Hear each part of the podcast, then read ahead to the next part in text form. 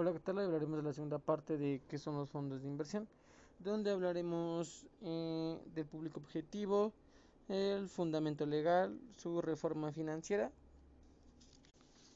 donde como lo mencioné en el podcast anterior y recapitulando, nada más es que un fondo de inversión es una entidad que concentra el dinero de muchos inversionistas. Eh, siendo así de breve, vamos a pasar a que para un fondo de inversión el público objetivo es que los fondos de inversión son la forma más accesible para que pequeños medianos inversionistas puedan beneficiarse de la inversión en instrumentos financieros y de la asesoría de administradores expertos para conformar una cartera de inversión. También que los fondos de inversión constituyen una opción adecuada para todos los inversionistas que desean diversificar sus inversiones. Estos que toda vez que por la amplia gama de fondos de inversión que hay en, el mercado, estos pueden seleccionarse en función de sus necesidades de liquidez, expectativas de rendimiento, el nivel de tolerancia al riesgo y el tiempo que deseamos mantener invertido el dinero. Ahí pasamos al fundamento legal. La estructura jurídica de los fondos de inversión está prevista principalmente en la ley de fondos de inversión y en las disposiciones de carácter general aplicados a los fondos de inversión y a las personas que les prestan servicios, las cuales se encuentran disponibles eh, en una página en particular que tal vez lo tendremos en la descripción del podcast. Ahora, su reforma financiera, que es que como parte de los esfuerzos de innovación y modernización de mercados de valores en México se emite el decreto por el que se forman, adicionan y derogan diversas disposiciones en materia financiera y se expide la ley para regular las agrupaciones financieras, en la cual se reformó entre otras la ley de fondos de inversión. Eh, esto es que la ley de fondos de inversión contiene cambios relevantes. Entre los que destacan vamos a mencionar algunos. El punto uno sería Cambia la denominación de las sociedades de inversión a fondos de inversión. Eh, nuevo subtipo social.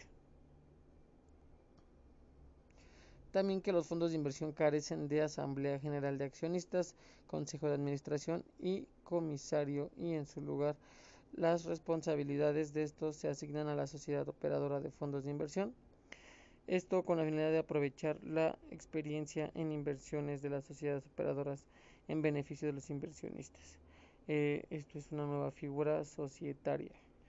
El siguiente punto es que en el caso de que se presenten condiciones desordenadas o de alta volatilidad en los mercados financieros, o bien cuando por las características de los activos objeto de inversión de los fondos de inversión, estos presenten problemas de liquidez o evaluación, los propios fondos de inversión podrán dividirse con sujeción a ciertas reglas especiales. Esto es que es una escisión de fondos. El otro punto es que los prestadores de servicios deberán adecuar su contabilidad y envío de información periódica con el resto de las entidades financieras. Esto es de que están supervisadas por la Comisión Nacional Bancaria y de Valores, tomando en cuenta las normas internacionales de información financiera a fin de tener información comparable y conforme a los estándares internacionales. Eh, esto es hablando de normas relativas o los prestadores de servicios. El siguiente punto es que los fondos de inversión, así como las acciones representativas de su capital social, se inscriban en el Registro Nacional de Valores, en donde los inversionistas pueden obtener información de carácter registral sobre los fondos de los cuales sean inversionistas. Esto es una inscripción de los fondos de inversión.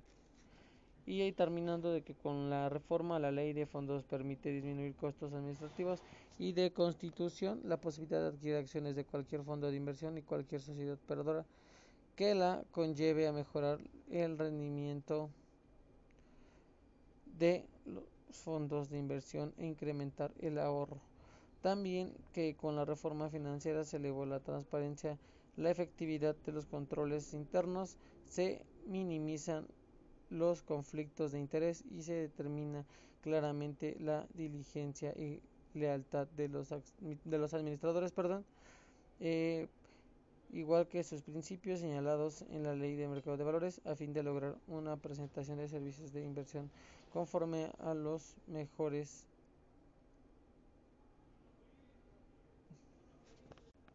estándares internacionales a los sanos usos y prácticas en protección del público inversionista.